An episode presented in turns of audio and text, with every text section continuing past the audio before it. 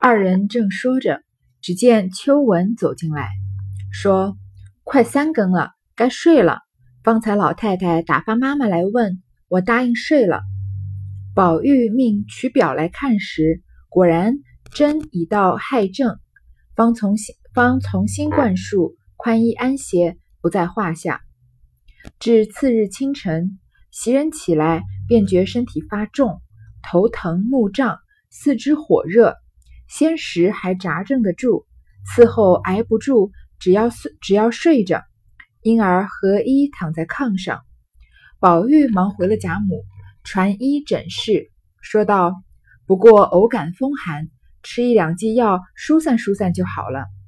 开方去后，令人取药来煎好，刚服下去，命他盖上被，勿汗。宝玉自去黛玉房中来看视。这个。”嗯，情切切良宵花解语的这一段已经结束了。那说到第二天早上起来，袭人感觉身体发重，感觉很很不舒服，传了大夫来看呢，发现他感感染了风寒，所以呢，袭人就合衣躺在炕上呢，盖上被子让他去捂汗了。这其实也是为后文要埋下的一个伏笔。然后呢，这个时候宝玉呢就到黛玉房中来，呃，看林黛玉，我们就要进入这个一绵绵近日玉生香这一段了。彼时，黛玉自在床上歇午，丫鬟们皆出去自便，满屋内静悄悄的。宝玉接起绣线软帘，进入里间，只见黛玉睡在那里，忙走上来推她道：“好妹妹，才吃了饭又睡觉。”将黛玉唤醒。黛玉见是宝玉，应说道：“你且出去，你且出去逛逛。我前儿闹了一夜。”今儿还没有歇过来，浑身酸疼。宝玉道：“酸疼事小，睡出来的病大。我替你解闷儿，混过困去就好了。”黛玉只合着眼说道：“我不困，只略歇歇儿。你且别出去闹会子再来。”宝玉推他道：“我往哪儿去呢？见了别人就怪腻的。”贾宝玉来找林黛玉啊，这是中午的时间。林黛玉呢，在床上准备要睡午觉，丫鬟们呢不在房这个房间里面，所以屋子里面呢静悄悄的，只有宝玉和黛玉两个人。那贾宝玉走进黛玉走进这个里间呢，看见黛玉睡在那儿，他就说啊，好妹妹才吃了饭又睡觉，可能古人的养生法跟我们有点不一样。比如说古人讲究过午不食，我们现在还是要吃晚饭的，对吧？甚至有些人还要吃宵夜。那那个时候的呃。规矩呢是觉得刚吃完饭啊，立刻就睡觉不好。其实确实是不好，对消化对消化来说，嗯，就是你刚吃完饭，胃正要运动的时候，你突然又睡下来了，然后那那你就很容易胃胀气啊，或者胃痛。所以呢，贾宝玉呢就想闹闹林黛玉，让她不要睡觉。但是林黛玉说她前天啊已经闹了一晚上，没怎么好睡好，现在浑身酸疼。那贾宝玉说啊，身上酸疼啊是个小事，但是你吃完饭立刻就睡觉生病啊，那就是大事了。说我来替你解闷，把混把困给混过去就好了。有时候也会有这个感觉，比如说，嗯，你真的很困很困，就是很需要睡一觉的时候，这个时候如果你爬上床合上眼，那你一睡就睡过去两个小时了。但是如果突然有件什么事情发生啊，有一个人来找打电话给你啊，或者聊天聊聊天，过了那十几二十分钟困的时候啊，你就不想再睡了。那下午其实还是很有精神的。所以贾宝玉这个时候就想把林让跟林黛玉说说话，然后林黛玉呢还是推他到外面去，你说你去，你别处闹会儿子。但是贾宝玉说：“我去哪儿呢？见了别人就快怪腻的，因为林黛玉是他的这个心灵伴侣嘛。他看别人他就觉得腻，就想黏着这个林妹妹，想一直找她玩。”黛玉听了，嗤的一声笑道：“你既要在这里，那边去老老实实的坐着，咱们说话。”宝玉道：“我也歪着。”黛玉道：“你就歪着。”宝玉道：“没有枕头，咱们在一个枕头上。”黛玉道。放屁！外头不是枕头，拿一个来枕着。宝玉出至外间，看了一看，回来笑道：“那个我不要，也不知是哪个脏婆子的。”黛玉听了，睁开眼，起身笑道：“真真，你就是我命中的天魔星，请枕这一个。”说着，将自己枕的推与宝玉，又起身将自己的再拿了一个来，自己枕了。二人对面倒下。你看这一段是非常啊，让人感觉很美好的、很青梅竹马的这样的感觉，没有什么呃，虽然他们两个人是这个床戏，对吧？是在床上的对话，但是完全没有给人这种肮脏的感觉，就是觉得非常的天真无邪，非常两小无猜啊。这个林黛玉听了，她就嗤的一声笑，因为她喜欢贾宝玉嘛。那贾宝玉说看到别人怪腻的，就是表现出对他有好感嘛。其实林黛玉心里是高兴的，所以她笑出来了。她说呢，如果你要在这儿呢，就到那边去老老实实的坐着，我们说话。说我在床上躺着，你去那边坐着。林贾宝玉就说呢，我也歪着，因为林黛玉不是歪在床上要睡了吗？黛玉说，那你就歪着吧。然后宝玉又说什么呀？没有枕头，我们枕一个枕头好不好？他就一直想这个讨好林黛玉，想一一方面把她的睡意混过去，一方面就想要跟林黛玉拉近这个距离嘛。林黛玉说啊，放屁，外头不是枕头吗？拿一个来枕着。你看这个时候，我们以就是以前没有看过《红楼梦》的时候，心目中的林黛玉是不是这种娇滴滴的，然后？嗯，绝对不会说这个粗话脏话，然后很文雅的。但是其实林黛玉是一个很有幽默感，然后很，嗯，很应该算是真性情的女孩子吧。比起薛宝钗这种要掩藏自己真实情绪的人来说呢，林黛玉是更容容易让自己的心情性格外放的。说像这种屎尿屁的字眼啊，她在《红楼梦》里面也没少说。然后说呢，外头不是枕头啊，你自己拿一个过来枕着，不要来枕我的。贾宝玉出去外面呢，看了一看，回来就笑着说：“那个我不要，也不知道是哪个脏婆子。”你之前这个已经说了很多次吧？贾宝玉喜欢这个年轻的女孩子，觉得她们是水做的，那嫁了人生了孩子的就不是那样天真无邪的了，他就不想要嗯枕那个哪个脏婆子枕过的枕头。嗯，黛玉听了呢，就睁开眼，笑着说：“啊，你真是我心目中的心命中的天魔星，请枕这一个。”嘴上说的是坏话，心里面其实是呃很甜蜜的，对吧？因为就好像呃，有时候家长自己说啊，这个孩子你真是个熊孩子，但是他其实心里面是喜欢的。这个这个跟林黛玉这里的感情是一样的。说着呢，他把自己枕的枕头推给宝玉，自己又拿了一个来枕，两个人啊就面对面在床上倒下来了。黛玉因看见宝玉左边腮上有纽扣大小的一块血渍，便欠身凑近前来，以手抚之细看，又道。这又是谁的指甲划刮破了？宝玉侧身，一面躲一面笑道：“不是刮的，只怕是才刚替他们淘露腌制膏子，蹭上了一点儿。”说着，便找手帕子要开市。黛玉便用自己的帕子替他开市了，口内说道：“你又干这些事了，干也罢了，必定还要带出幌子来，便是舅舅看不见。”别人看见了，又当骑士新鲜话去学去学舌讨好，吹到舅舅耳朵里，又该大家不干净惹气。林黛玉看到贾宝玉左边腮上啊。有一块血渍，纽扣大小的，她就说是谁的指甲刮破了呢？然后就凑近贾宝玉，用手啊轻轻的摸他的脸。你看他们俩其实已经面对面倒在床上了，他又凑近用手摸他脸，这个动作其实不是挺暧昧的？但是林黛玉和贾宝玉做起来就很自然，因为他们是从小一块长大的嘛。即使在这个时候，他们俩年纪也就十多岁，十一二岁的样子。宝玉就躲着说啊，不是刮的，干嘛了呢？他刚刚替他们淘露腌制膏子，蹭了一点儿。前面袭人才刚刚教训过他吧，说你不要老搞这些脂粉堆的玩意儿，对吧？其实贾宝玉脸上就沾上胭脂膏子了，所以袭人的话他是左耳进右耳出的。然后呢，说着呢就要用手帕子要擦，林黛玉呢就用自己的手帕替他擦了。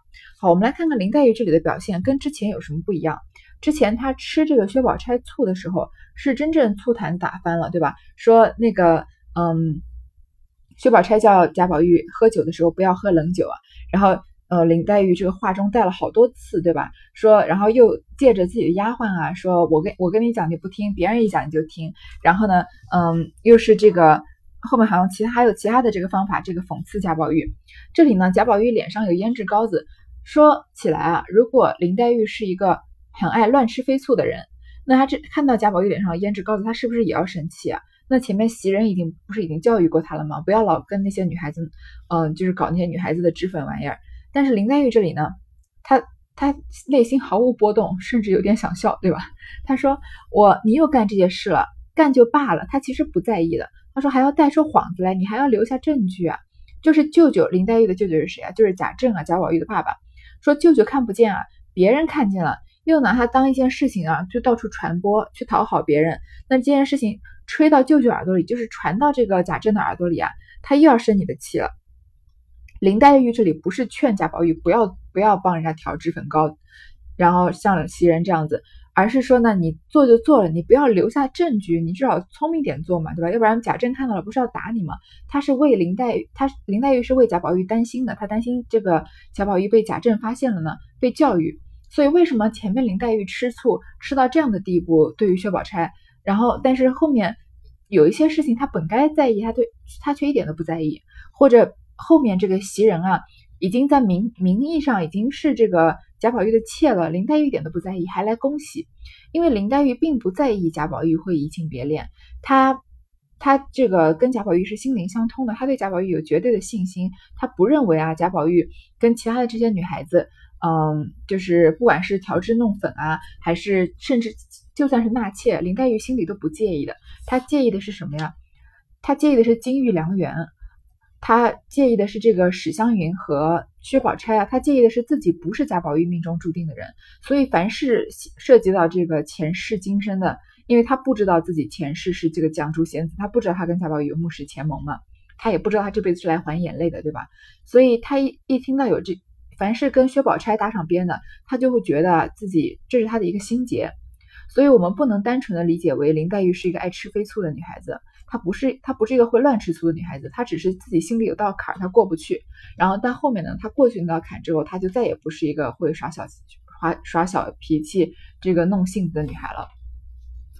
宝玉总未听见这些话，只闻得一股幽香，却是从黛玉袖中发出，闻之令人醉魂酥骨。宝玉一把便将黛玉的袖子拉住，要瞧拢着何物。黛玉笑道。冬寒十月，谁带什么香呢？宝玉笑道：“既然如此，这香是哪里来的？”黛玉道：“连我也不知道，想必是柜子里头的香气，衣服上熏染的也未可知。”宝玉摇头道：“未必，这香的气味奇怪，不是那些香饼子、香球子、香袋子的香。”黛玉冷笑道：“难道？”我也有什么罗汉真人给我些香不成？便是得了奇香，也没有亲哥哥亲兄弟弄了花儿朵儿霜雪儿替我炮制，我有的是那些俗香罢了。林黛玉袖中啊有一股异香，这个嗯，令人啊闻起来令人醉魂酥骨，骨头都酥了，对吧？贾宝玉啊就一把把林黛玉的袖子拉住，要看这个袖子里面藏着什么。林黛玉就说啊，现在是寒冬十月，冬天的时候啊，农历的十月，也就是这个阳历的十一月、十二月了，算是挺冷的了。说谁要带什么香呢？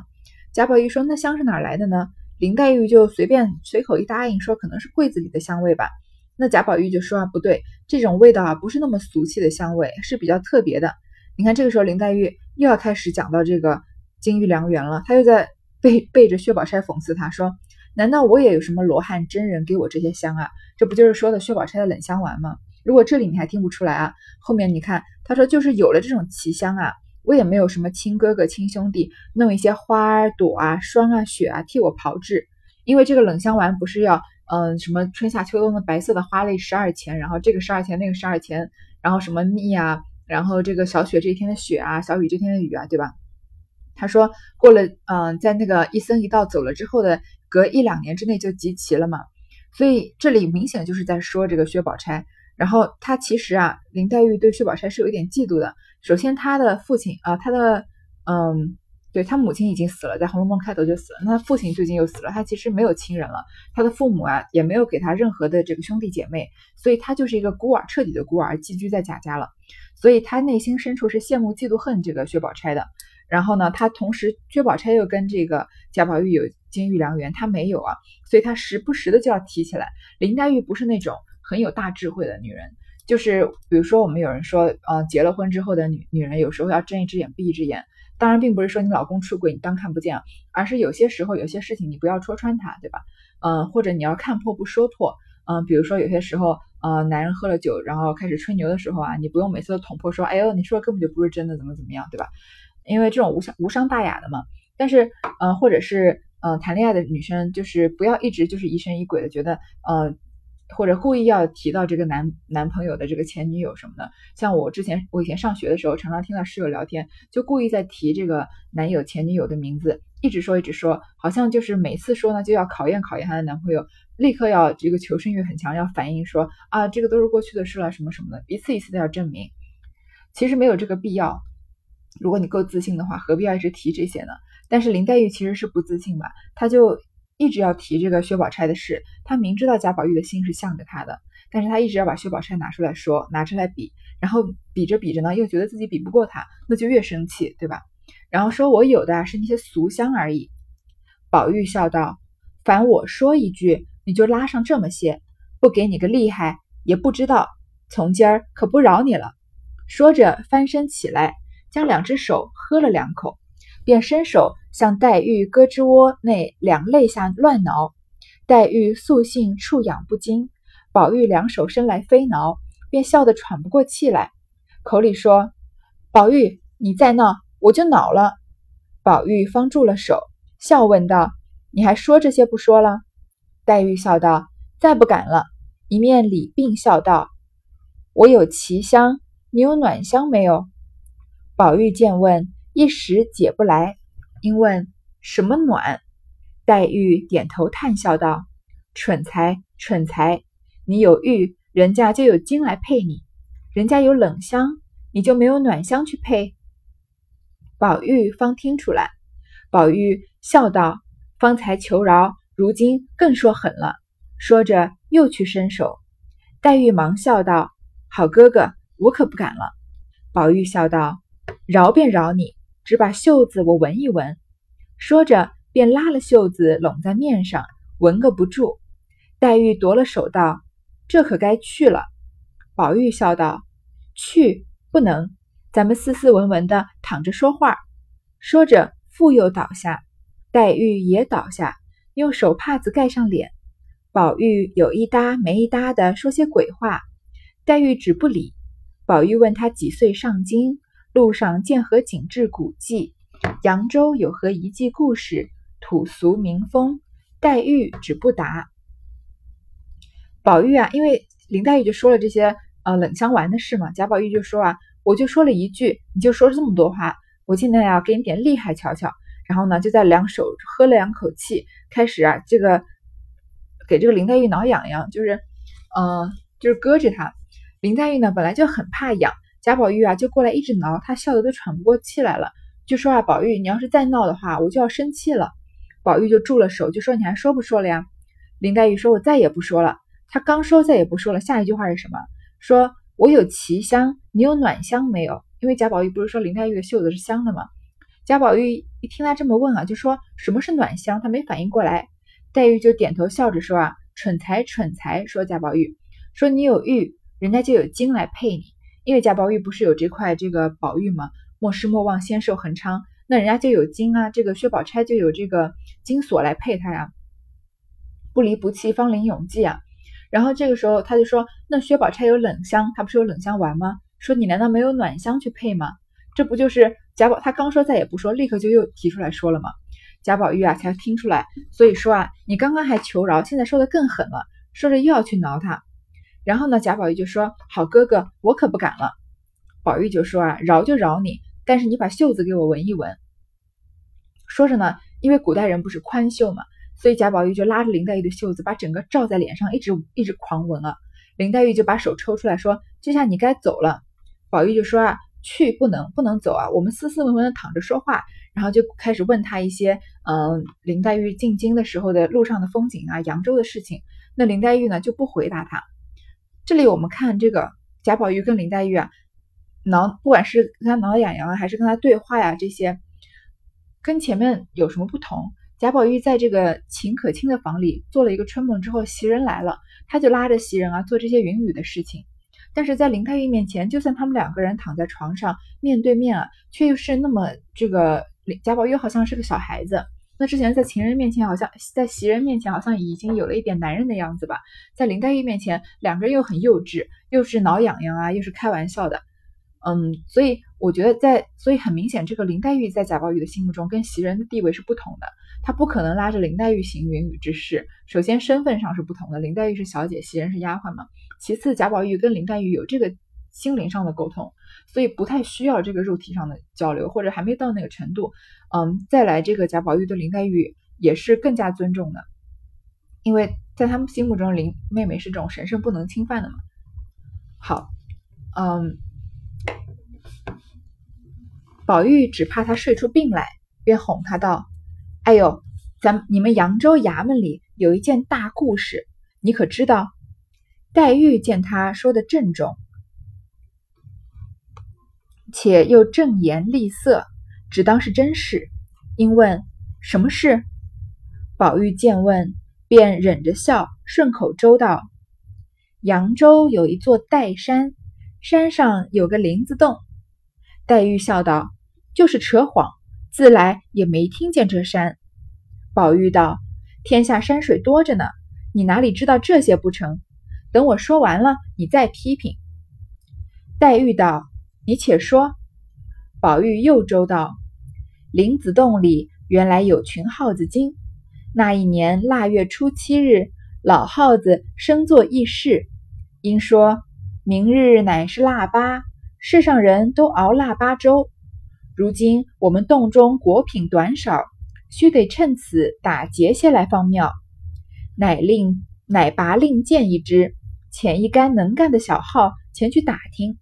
一时小号回报，各处查访打听已毕，唯有山下庙里果米最多。老号问：米有几样？果有几品？小号道：米豆陈仓，不可胜计。果品有五种。一红枣，二栗子，三落花生，四菱角，五香芋。老号听了大喜，及时点号前去，乃拔令箭问：“谁去偷米？”一号便令便接令去偷米，又拔令箭问：“谁去偷豆？”又一号接令去偷豆，然后一一的都各领令去了，只剩了香芋一种，因又拔令箭去问：“谁去偷香芋？”只见一个极小极弱的小号应道：“我愿去偷香玉。”老号并众号见他这样，恐不安恋，且怯懦无力，都不准他去。小号道：“我虽年小身弱，却是法术无边，口齿伶俐，计谋深远，此去管比他们偷的还巧呢。”众号忙问：“如何比他们巧呢？”小号道。我不学他们直偷，我只摇身一变，也变成个香玉，滚在香玉堆里，使人看不出、听不见，却暗暗的用分身法搬运，渐渐的就搬运尽了，岂不比直偷硬取，岂不岂不比直偷硬取的巧些？众号听了，都道妙却妙，只是不知怎么个变法，你先变给我们瞧瞧。小号听了，笑道。这个不难，等我变来。说毕，摇身说变，竟变了一个最标致美貌的一位小姐。众号忙笑道：“变错了，变错了！原说变果子的，如何变出小姐来？”小号现形笑道：“我说你们没见世面，只认得这果子是香玉，却不知严克林老爷的小姐才是真正的香玉呢。”这里啊，贾宝玉讲了一个很长的故事，也是个笑话。因为他怕林黛玉睡出病来呢，所以呢就说啊，哎，你们扬州府衙里啊有一件大事情，你知不知道？因为林黛玉离开扬州也有一段时间了嘛，那他去给他父亲，嗯，祭奠完他父亲之后回来也过了一段时间了。那贾宝玉跟他说有一件大事，而且他神色很郑重，好像呢讲话又很严肃的样子。林黛玉就以为是真事，就问他什么事。这里啊，就相当于贾宝玉给林黛玉讲了一个大一个笑话，就是我给你讲个笑话，可招笑了，对吧？但是他是呢忍着笑，先很严肃的说的，说扬州啊有一座岱山，这个山岱就是林黛玉的岱，山上有个林子洞，这个林就是林黛玉的林，一听起来就知道是胡诌了吧？林黛玉这么聪明，怎么能听不出这个名字里面暗这个岱山和林子洞里面暗藏了他的名字呢？所以他就笑着说啊，原来你是扯谎，我从来没听过有这种山。宝玉就说啊，天下山水多着呢，你难道都知道吗？等我说完了，你再批评。”黛玉就说：“啊，你且说。”接下来贾宝玉就讲这个很长很好笑的故小故事，充满了这个童真童趣。宝玉就胡诌啊说：“这个林子洞里呢，原来啊有一群耗子精，就是老鼠化成的这个妖精嘛。然后说那一年是腊月初七日啊，老耗子就身作议事，就好像这个老鼠老鼠的妖精里面，好像也像这个嗯国家一样有皇帝，然后呢要上朝要议事的。”说明天呢是腊八，这个世界上的人呢都要熬腊八粥的。那我们他们也想要吃腊八粥啊，但是他们洞里面的果品短少，没有这个熬腊八粥的材料，所以呢要去偷一些来才方便。因为老鼠不就是我们小时候说小老鼠上灯台偷油喝下不来吗？东西都是靠偷的，所以呢就拔了一支令箭，让一个能干的小耗子到处去打听。过了一段时间呢，这个小耗子回来说啊。我到处都打听过了，原来山下庙里的果米最多。那老耗子就说啊，有哪几种米，有哪几种果子呢？这个小耗子就说呢，米豆成仓，不可胜计。米啊和豆子啊都是满谷仓满谷仓的，根本就数不过来。那果品呢有五种，是哪五种呢？红枣、栗子、落花生、菱角和香芋。老耗子听了就很高兴，就说要派这些耗子啊去偷这些果品。然后就拔着令箭就说谁去偷米呀？然后一个耗子就跑过来接了这个令箭，说去他去偷米。又拔了一个说谁去偷豆子呀？又有一个耗子去偷豆子。然后每一个人呢都分派了任务，最后就剩下香芋没有人偷。然后那个老耗子就拔了一根令箭说谁去偷香芋呢？这个时候有一个极小极弱的小耗子，你看极小极弱是不是也能想到林黛玉啊？因为她也是年纪小，身体又弱嘛。说我去偷香芋。那老耗子跟众耗子见他这么小啊，又这么弱小，觉得啊，他可能就干不成这个事情，都不让他去。但是这个小耗子说呢，我虽然年小身弱，你看这个话套在这个林黛玉身上是不是也对？却是法术无边，口齿伶俐，计谋深远。你看林黛玉是不是也口齿伶俐，计谋深远了？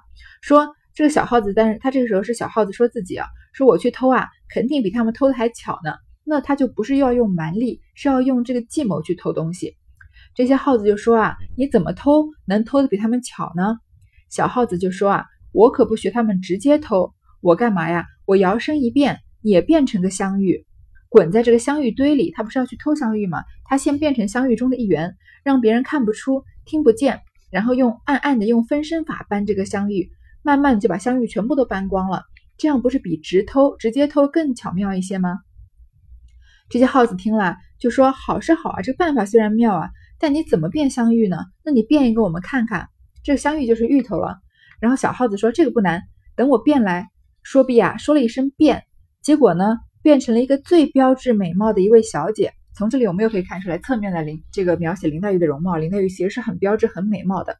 然后众耗子就说：“啊，你变错了，不是说要变果子吗？怎么变成小姐了呢？”这个小耗子又现出它的原型，这个老鼠的原型，就说啊，我就说你们没见过世面吧？你们只知道这个果子是香芋，你们只知道芋头的香芋啊，你们不知道什么呀？严客林老爷的小姐才是真正的香芋呢。这个林黛玉的父亲不是盐商吗？说这个严客林老爷的林老爷家的小姐林黛玉啊，她才是真正的香芋呢。这个香芋啊，就不是芋头的芋了，而是这个金玉良缘的玉，这个温香软玉嘛。说。嗯，这这个家的小姐啊，才是真正的，嗯，这个价值连城的。这因为这个林黛玉的这个袖子不是有异香吗？这个很香，这个很香的这个一块玉石呢。这里就是讲了一个笑话吧。首先说这个，呃，林黛玉漂亮，然后是一个真正的香玉。同时呢，又说这个，呃，把这个林黛玉啊比成这个小耗子，然后整个故事又很很有趣味性，是一个非常充满童真童趣的故事。黛玉听了。翻身爬起来，按着宝玉笑道：“我把你烂了嘴了，就知道你是编我呢。”说着，便拧得宝玉连连央告，说：“好妹妹，饶我吧，再不敢了。我因为闻你香，忽然想起这个典故时，典故来。”黛玉笑道：“饶骂了人，还说是故典呢。”林黛玉啊，就爬起来按着宝玉，因为很首先这故事很好笑嘛。但是贾宝玉又讽刺他，他说：“我把你烂了嘴了，你就知道编故事骗我。”拧的这个宝玉一直求饶，说：“好妹妹，你饶了我吧，我不敢了，因为我闻到你香啊，所以想起这个故典来。”他还说是典故，其实根本不是他编的嘛。林黛玉说啊，饶骂了人，还说是故典呢。原来你就是为了骂我，还要说是典故。一语未了，只见宝钗走来，笑问：“谁说故典呢？我也听听。”黛玉忙让座，笑道：“你瞧瞧，有谁？他饶骂了人，还说是故典。”宝钗笑道：“原来是宝兄弟，怨不得他。他肚子里的故典缘多，只是可惜一件。凡该用故典之时，他偏就忘了。”有今日记得的，前儿夜里的芭蕉诗就该记得；眼面前的倒想不起来。